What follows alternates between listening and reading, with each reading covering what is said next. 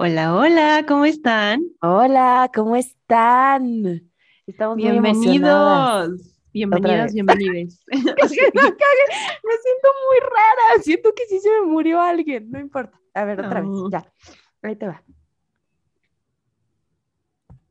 Ay, ahora le pegué bien poquito.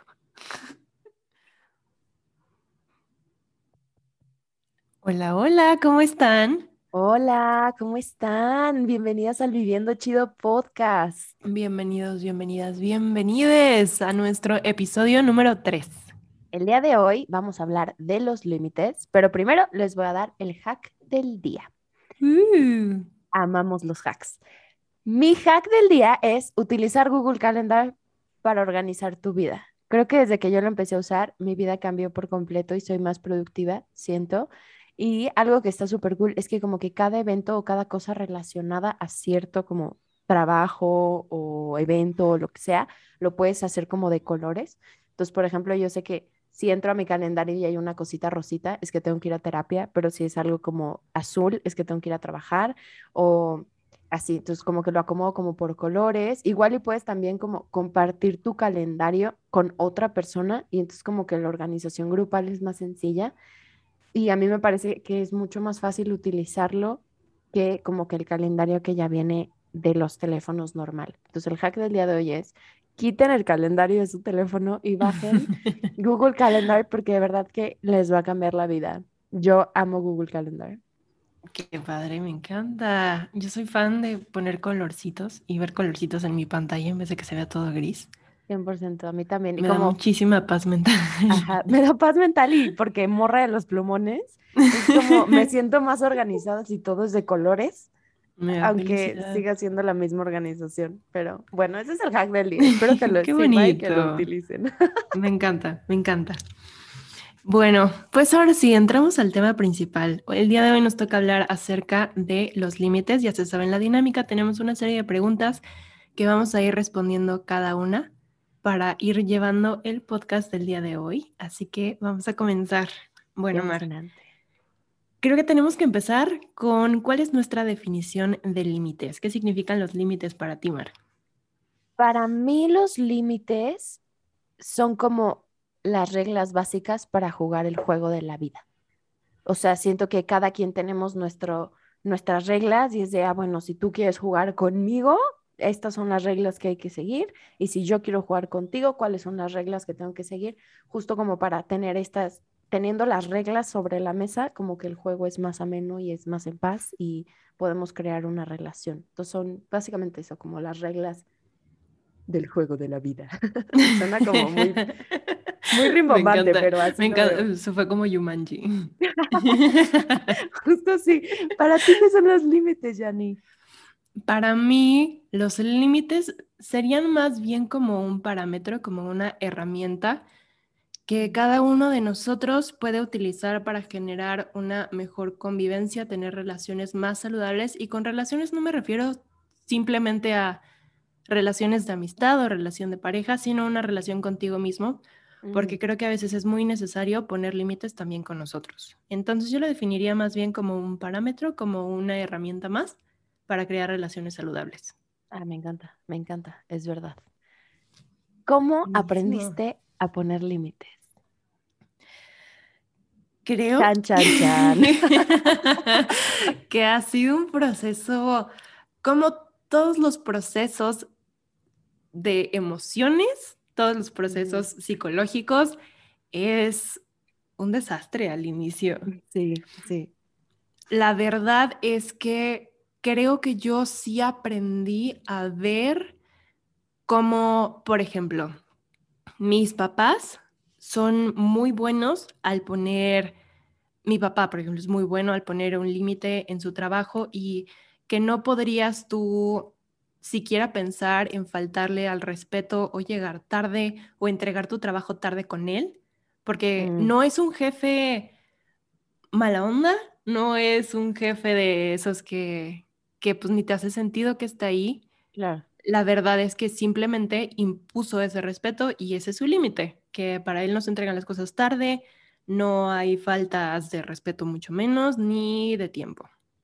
Por ejemplo, Mm. mi mamá era mucho, límites acerca de su cuerpo. Mi mamá es una persona que hace mucho ejercicio y eh, siempre le ha gustado mucho mantener su cuerpo de cierta forma por salud, mucho más que nada. Entonces, por ella, esos límites de, de que si alguien decía como, ay, ¿cómo es que no comes tal cosa? O ¿cómo es que no se te antoja un helado o un pan? Mi mamá era como, pues la verdad es que mi límite es a lo mejor uno, dos por semana y no siento feo el yo decir, la neta no quiero un pan porque prefiero comer saludable y eso me va a hacer sentir mejor. Entonces creo que de ahí empecé yo a observar los límites y así como tenían cosas muy buenas, como todos tenemos cosas que no estaban tan excelentes, y yo crecí siendo una niña muy, muy abierta en cuanto a planes de los demás, pero me costaba trabajo decir y expresar lo que yo en realidad sentía. Entonces, para mm. mí eso fue un problema creciendo porque pues llega el punto donde está muy padre ser la amiga que jala para todo, porque entonces es, tengo tal evento, híjole, ¿a quién le hablo? No, pues a tal. Está muy padre y te, te abre muchas puertas y conoces muchas cosas, sin embargo, llega un conflicto donde a lo mejor y ya no sabes si es solamente porque es la amiga que siempre dice que sí o porque en realidad sí te querían invitar, o mm, hasta qué punto es, ¿por qué no me permito a mí decir, pues no, la neta, o no se me antoja tanto o no quiero, sin que me dé fomo, sin que yo me recrimine, sin que, ay, ya soy mala amiga. Entonces creo que por ahí va mi, mi empezar a aprender a poner límites. Para ti, Mar, ¿cómo fue? Para mí, híjole, a mí me cuesta mucho trabajo poner límites. Hasta hoy en día, que ya estoy empezando a ponerlos y que ya tengo como la libertad y el saber que los puedo poner y no me va a pasar nada, pero siempre me ha costado mucho trabajo. Creo que todo empieza desde justo como mi infancia, que yo era la hermana grande y como que en mi cerebro, sin que mis papás, mis papás nunca fueron estrictos, o sea, como en temas de la escuela ni nada, obviamente si había reglas en la casa que había que seguir, pero como que yo siempre he crecido como con esta idea del perfeccionismo y que, todo lo tengo que hacer bien y o sea, todo tengo que sí y, y, ser como esta niñita perfectita que ya estoy trabajando. Estamos en recuperación, pero... Perfeccionistas en recuperación. Exactamente, justo sí. Y entonces como que siempre me costaba decir que no.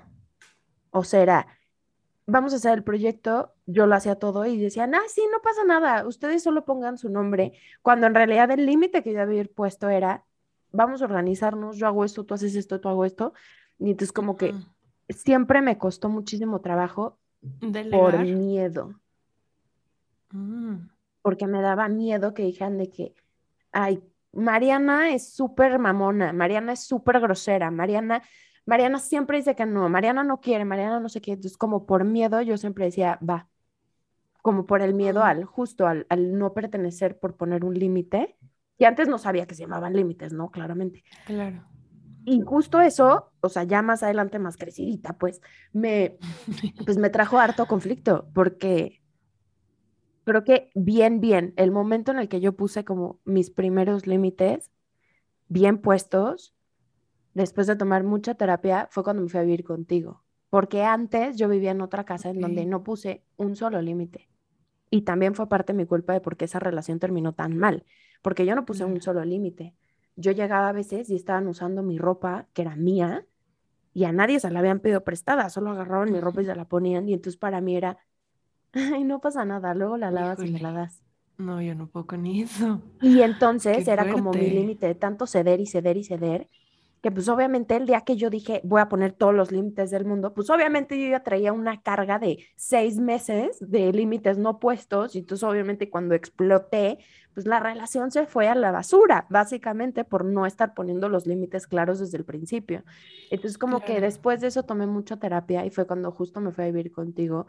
Y además creo que, o sea, ya lo habíamos platicado en capítulos pasados, pero pues como que tú y yo medio pensamos igual y tenemos como un poco como la misma estructura en nuestra cabecita y funcionamos muy bien viviendo juntas, pero creo que sí fue como muy claro poner límites y tú eres una persona fácil para poner límites, ¿me explico? O sea, no es que sea fácil de que ya no hagas esto, o sea, no sé cómo explicarlo, pero, pero como que para mí fue muy fácil decirte, oye, es que no me gusta que haya migajas en la cocina. Y yo me estaba cagando de miedo cuando te lo dije, haz de cuenta, es un ejemplo burdo, ni me acuerdo si te dije eso o no, pero, pero, oye, es que no me gusta tal cosa. Platos sucios. Ajá, no me gustan ver platos, sucios en la cocina, me estresa muchísimo. Y tú me dijiste... Tenemos una anécdota muy chistosa con eso. Padrísima, ya se las contaremos. Pero justo era eso, ¿no? O sea, como, oye, no me gusta ver los platos sucios. Y tú me dijiste, ah, va, los meto a la lavadora. Y como que yo sentí una paz en ese momento de decir, ¡Eh! No me la armaron de jamón. O sea, pude decir algo y todo, todo está bien todavía. Y luego tú llegaste y me dijiste, oye, ¿sabes qué? No me gusta tal cosa. Entonces yo dije, ah, ok, va, va, lo cambio o, puedo hacer algo al respecto, sí. Entonces como que creo que justo empecé a poner límites claros y mucho de eso fue por la terapia que había tomado y por ti, por decir, ah, hay gente que sí se lo toma bien y hay gente que dice, ahora le va. O hay gente, como en su caso también fue de, oye, yo no puedo hacer esto, pero puedo hacer esto. Entonces fue como, ah, puedo negociar también los límites. la verdad es que creo que tú fuiste una gran parte eh, como de la influencia que tuve para, para poder poner bien un límite Gracias. Bonito. Pero pues bueno, como todos los límites y así, obviamente hemos cometido errores al poner los límites o como fallas o algo ahí en el proceso ha estado truculento. ¿Cuáles han sido como estos errores o como cosas que dices, híjole, lo pude haber dicho distinto, lo pude haber hecho distinto para ti? Creo que el inicio para mí fue algo muy drástico y hay mucho de verdad en lo que dices que cuando uno empieza a poner un límite después de ser una persona bastante permisiva, te llega todo de bola. O sea, es como una bola de nieve que no ha dejado de crecer y que de repente le pones una inclinación y se va como gorda en tobogán. Y así fue para mí, pero para mí fue sin darme cuenta. Yo no lo hice consciente. Y fue justamente como por la prepa más o menos, que algo empezó a pasar, que si mi mamá me decía algo en lo que yo no estaba de acuerdo, iba a poner ese ejemplo porque creo que con mi mamá fue con la persona con la que exploté primero. Si ella me decía algo en lo que yo no estaba de acuerdo, mi límite no era malo, lo que yo pedía no era malo. Sin embargo, la forma en la que yo lo llegué a pedir era la que estaba incorrecta. Ok. Ok. Entonces, para mí, con todo este enojo, con toda esta frustración, si ella me decía, no sé, tómate el agua. Híjole, como yo traía una, un historial de años y años que como cuchillito me decían eso y que yo no era capaz de decir como, a ver, yo me organizo sola, voy a tomar tantos litros de agua al día porque es lo que a mí me corresponde y no pasa nada. Oye, por favor, te pido que respetes este límite no me lo vuelvas a decir porque la verdad es que eso me enoja. Yo trabajaré en que no me enoje posteriormente porque, pues que alguien te diga, toma agua, no debería de enojarte en realidad, ¿sabes? O sea, no es como que un extraño llegue y te diga, toma agua y tú, ¡ah! ¿Qué te pasa? o sea, no. sí, claro que no. O sea, eso no es una reacción normal. Claro. Es una reacción de alguien que ya trae una herida con eso. Y pues claro, o sea, imagínate que tienes abierto el brazo, de repente llega alguien, te echa limón, pues claro que no vas a reaccionar como, ay, ay, no te, no te preocupes, ahorita me seco. Claro que no, o sea, lo primero vas a gritar o como quítate algo. lo mismo con una herida emocional, con algo que mi límite se había pasado muchas veces. Entonces yo reaccionaba ya de, o de plano gritando, o sea, de que, ¿por qué me dices eso? O haciendo la ley del hielo. No había un intermedio para mí. Entonces, esa forma de comunicación era la dañina, porque eventualmente, bueno, es mi mamá, me va a aguantar más cosas, ¿sabes? Que una mm. persona, que un amigo, o sea, no me imagino habértelo hecho a ti. El que me hubieras dicho, no me gusta que pongas esto, y yo, pues a mí me vale, yo lo voy a dejar ahí. Pues, y yo lo voy a hacer. Loca. sí, o sea, está loca, ¿qué le pasa? Claro. Creo que ese fue un inicio muy, muy drástico para mí y con eso también, creo que otro de mis errores más grandes fue que mis límites al inicio eran imposiciones, eran reglas inamovibles, porque yo entendía Mm, que si yo hacía flexible ese límite, me iba a pasar lo mismo otra vez. Iba a Claro. permitir que la gente pasara por encima de mí. Entonces, para evitar eso, porque yo todavía no me sentía tan fuerte inconscientemente, lo que yo hacía era, a ver, a mí no me gusta que pongas un vaso al centro de la mesa.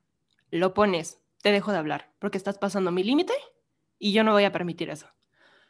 Lo cual yo creo ahora que tampoco está bien, ¿sabes? O sea, hay cosas que yo creo que sí son muy inamovibles, como el hecho de alguna violencia física, alguna violencia psicológica, pero en Sí, cosas como tus más, no negociables. O sea, hay Claro, unas cosas que son no claro. negociables y hay otras cosas que las puedes tratar. pero en cosas más de la vida y hasta cosas que yo creía que eran no negociables para mí, ahora me doy cuenta que en realidad sí son negociables. Porque si en realidad yo quiero estar con otra persona y me interesa su amistad o su amor, su noviazgo, una permanencia en su vida, voy a ver la forma en la cual mis límites se adapten a lo que él me puede dar y viceversa. Claro. Bueno, él o ella, quién sea. Ella. ¿Versión amistad o versión pareja? ¿O versión familia? Wow, qué ¿Para ti interesante. cómo ha sido? Híjole, para mí, justo tiene que ver también con lo que has dicho, ¿no? O sea, creo que a partir de que puse mi primer límite, como que hay este, como sentido de empoderamiento, de decir, Claro. Puedo, Puedo. decir, ajá, puedo decir las cosas. Y el que Pero- sigue, el que sigue. Sí, entonces tú, soy la reina de los límites, ya todo el mundo le digo que no. Sí, claro, hubo como este tema de empoderamiento al principio, que también está mal por un lado, porque entonces ya es solo las cosas como yo quiero decirlas, o las cosas como yo Claro. quiero que sean, y entonces ahí es, sí, pero también es otra persona jugando también sus, ay, jugando también sus reglas y, y poniendo las suyas, y entonces si tú no estás de acuerdo con que Sí, la vida también las puedes ver de diferente forma, pues ahí ya tienes un problema también. sí. Pero creo que mi mayor conflicto durante todo este tiempo de poner límites es que en la vida yo soy muy directa para decir las cosas. Muy. O sea, creo que yo digo las cosas como son. A mí no me gusta esto. Oye, me puse esto, ¿te gusta? No. O sea, yo soy una persona que sí te va a decir sí o no. Y muchas veces me ha pasado que la gente cree que soy grosera pero yo lo digo sin faltarle el respeto a nadie. O sea, es, oye, ¿te gusta esto? Fíjate que no me gusta esto por tal, tal, tal y tal. Oye, ¿tú crees que lo estoy cagando? Sí. ¿Por qué? Por tal, tal, tal y tal. ¿No? Entonces, creo que hasta la gente puede llegar a decir de que, híjole, como que Mariana es súper, in- súper directa, súper intensa como en ese aspecto. Y entonces, es justo el error que he cometido poniendo límites, es no aprender, que ya estoy aprendiendo, a comunicarme asertivamente con los demás y Mm, establecer el límite en el lenguaje que ellos quieren escuchar. O sea, yo sé que, por ejemplo, contigo sí puedo ser una persona muy directa, decirte, oye, ¿sabes qué? Esto y esto y esto y esto. Y me vas a decir, va. Pero a lo mejor, por ejemplo, con mi hermano, que mi hermano es una persona extremadamente sensible, no se lo puedo decir así porque se lo va a tomar a mal. Entonces es buscar la manera de decirle, oye, chaparrito, fíjate que me está pasando esto y porque a mí me está pasando esto, te voy a pedir un favor, ¿podríamos ver esto? Digo, obviamente ahorita lo estoy diciendo como si ya lo dominara, por supuesto que no, porque llevo 23 años de mi vida siendo una persona directa que dice las cosas como cuchillita y entonces estoy aprendiendo justo gracias a mi terapeuta hermosa que la amo con todo mi corazón, pero justo estoy aprendiendo a identificar el lenguaje de las otras personas y yo adaptar el mío para yo poner el límite que yo quiero. Entonces, eso es lo que más me ha costado trabajo, como el cómo comunicar el, el límite. Y además, obviamente, se me juntó con este empoderamiento de decir, no, no a Sí, todo, claro. ¿no? Entonces, Sí, como, creo que era justo lo que, lo que uníamos al inicio, el es difícil, nadie nace sabiendo y eventualmente si has sido una persona que te has reprimido mucho, te vas a destrampar porque le estás dando libertad a algo que ni siquiera conoces. Y por 100%. miedo hacemos también muchas cosas que no están del todo correctas y que podemos encontrar justificación a lo mejor y después de haber dicho tantos sís, para ti el, ese primer no y que viste que nada sustancialmente magnífico pasó, ajá. sí, o sea, que nadie se murió, ¿sabes? Porque Mariana dijo que no. Entonces es ir, bueno, puedo decir que no, y no, y no, y no, y eso sí tiene el riesgo de que entonces, como tú decías, ya no escuches a la otra persona, porque esta vida, sí, tú eres el protagonista, sin embargo, si quieres relacionarte con alguien más, si quieres tener una relación de cualquier tipo, necesitas tú también ceder. Y es muy diferente llegar a un acuerdo que siempre darle por el lado de la persona o darle por el tuyo, porque ninguna de las dos es justa. Claro, y no siempre va a ser 50-50, o sea, a lo mejor en no, para nada. este límite sí quedó 50-50, pero a lo mejor en el otro quedó 40-60 y en el otro 30-70 y está bien, pero estás poniendo tu, tu límite, ¿no? Sí, y eventualmente es lo que a ti, siendo muy honesto contigo mismo, te hace sentir bien. O sea, si yo tengo un límite, te lo comunico, y ese sí es un límite que, híjole, a mí me duele mucho. Hubo una plática que tuve con mi novio hace poco. Salió de, de, una, de una discusión que empezó, de esas que empiezan de la nada y terminas tú filosofando de la vida. Y yo le decía como, híjole, este límite en específico, yo sé que viene de una herida de hace años que sé que no es tu responsabilidad. Sin embargo, en el momento en el que tú me dices, no, no me gusta o no quiero, mi cerebro lo traduce con, con un está horrible, ¿para qué lo haces? No sirves para nada, que no son tus palabras, pero es mi herida hablando. Entonces, 100%. explicando también a la otra persona, claro que es una persona que, pues yo sé que está para mí, que me quiere mucho, eh, explicando de dónde viene y cómo es esto y que él me decía, pero si yo nada más te dije que no, y yo, yo sé que me dijiste que no, pero mi cerebro no funciona así, me dice esto, esto y esto. Entonces te pido por favor que si tú me quieres decir que no en esta situación en específico, mejor dime, vamos a hablarlo de cierta forma. O te, nos sentamos tres segundos, déjame te abrazo. Y entonces eso a mí me baja las defensas y me permite tener una conversación más, más asertiva contigo. Sí, algo que me dijo. Esa es la clave del límite. 100%. De, la comunicación del límite, más bien. Sí, 100%. A ah, que justo es algo que me dijo una, una, terapeuta pasada, no, no con la que voy ahorita, pero una terapeuta con la que fui hace unos años. Me decía: si tú quieres negociar algo con alguien, específicamente un límite, diles primero lo que quieren escuchar. Por ejemplo, en el tema con mis papás, cuando iba a poner un límite, intento aplicar el papá, mamá, te amo con todo mi corazón, eres una gran persona, estás haciendo un gran trabajo siendo papá por primera vez de una persona de 23 años, pero tal, tal, tal y tal. Entonces, como que les das un poco de lo que quieren escuchar y luego ya pones tu límite, que es justo como el saber comunicarte bien y, y, y, hablando se entiende la gente siempre. Claro. Siempre. Y yo creo que también una clave de eso es nunca culpar a la otra persona. Claro, Nuevamente excluimos de todos los temas que ya son pues claramente más pesados y que necesitan otro tipo de atención, pero para una vida cotidiana, los límites se expresan con amor y desde el amor es que puedes modificarlos o explicarlos y decir el por qué pasa esto, por qué no. Yo creo que sí, a veces es muy necesario dar el contexto porque aunque sea tu mamá, no ha estado 24/7 contigo los años de tu vida que has vivido. 100%. No sabe el contexto de las cosas y yo creo que las personas que nos aman genuinamente nunca te van a hacer algo con el afán de dañarte. Claro. Muchas veces ese traspasar de límites está ahí por las carencias o las heridas que tiene la otra persona o porque simplemente para ellos no era algo tan importante porque ellos no tienen esa herida. Entonces, para ellos fue, pues no estoy siendo irrespetuoso, ¿por qué te dolió de esa forma? O sea, ¿qué está pasando? Y es ahí donde tú tienes que entrar y, y, explicar el qué está sucediendo, por qué está sucediendo y qué te gustaría que pasara. Y entonces ahí es donde viene la etapa de la negociación. ¿Sabes qué me gustaría ahora que estaba diciendo esto? Hacer como, como una, un checklist de cómo se vería una comunicación asertiva con los límites. Ay, me encanta, me encanta.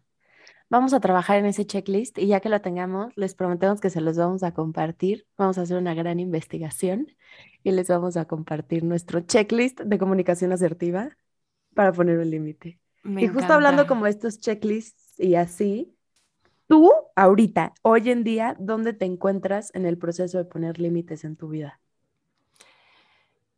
Creo que nunca vamos a decir, ya pasé tal etapa y ya soy pre-first, ya soy kinder 3. Voy en kinder 2.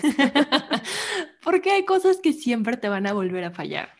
Creo que en este momento, a diferencia de la Yanaí que empezó a poner límites y que se ponía honestamente muy loca, en este momento, para empezar, es muy difícil que yo pierda los estribos ya, porque creo que tengo muy bien identificados mis heridas primarias, que a lo mejor de eso hablaremos en otro episodio. Me encanta. Pero tengo ya muy bien identificadas esas heridas, que si alguien me dice algo que me salta de tal forma que yo digo, o te quiero matar, o me quiero poner a llorar en ese rincón y que nadie me vea, y denme por favor un osito de peluche y llámenle a mi mamá. yo ya sé de dónde viene y entonces mi cabeza dice, estoy sintiendo todo esto, todo este enojo, tristeza o desesperación o angustia, es por esto, porque la persona me dijo, no sé, con permiso. Y yo esperaba un, hola mi amor, mi vida, ¿te podrías mover por favor a un lado? O sea, sustancialmente lo que me dijo la persona no es una falta de respeto. Sin embargo, ¿qué es lo que está haciendo? Que a mí me duela tanto. Y es ahí donde yo me empiezo a preguntar solita qué, qué es lo que me está pasando, qué me está sucediendo. Y eso me permite no reaccionar, sino primero accionar en mí para poder dar una mejor respuesta y que no sea siempre una locura estar conmigo, porque todos tenemos diferentes cosas que nos van a hacer reaccionar. Pero creo que mi proceso en el límite está en que primero tengo esa capacidad de poder ver que no fue una falta de respeto, entonces viene de tal cosa, por ende la persona no tiene la culpa y es mi responsabilidad poder comunicarle en el momento. A mí me sirve mucho decir, híjole, dame cinco segundos que estoy a dos de explotar.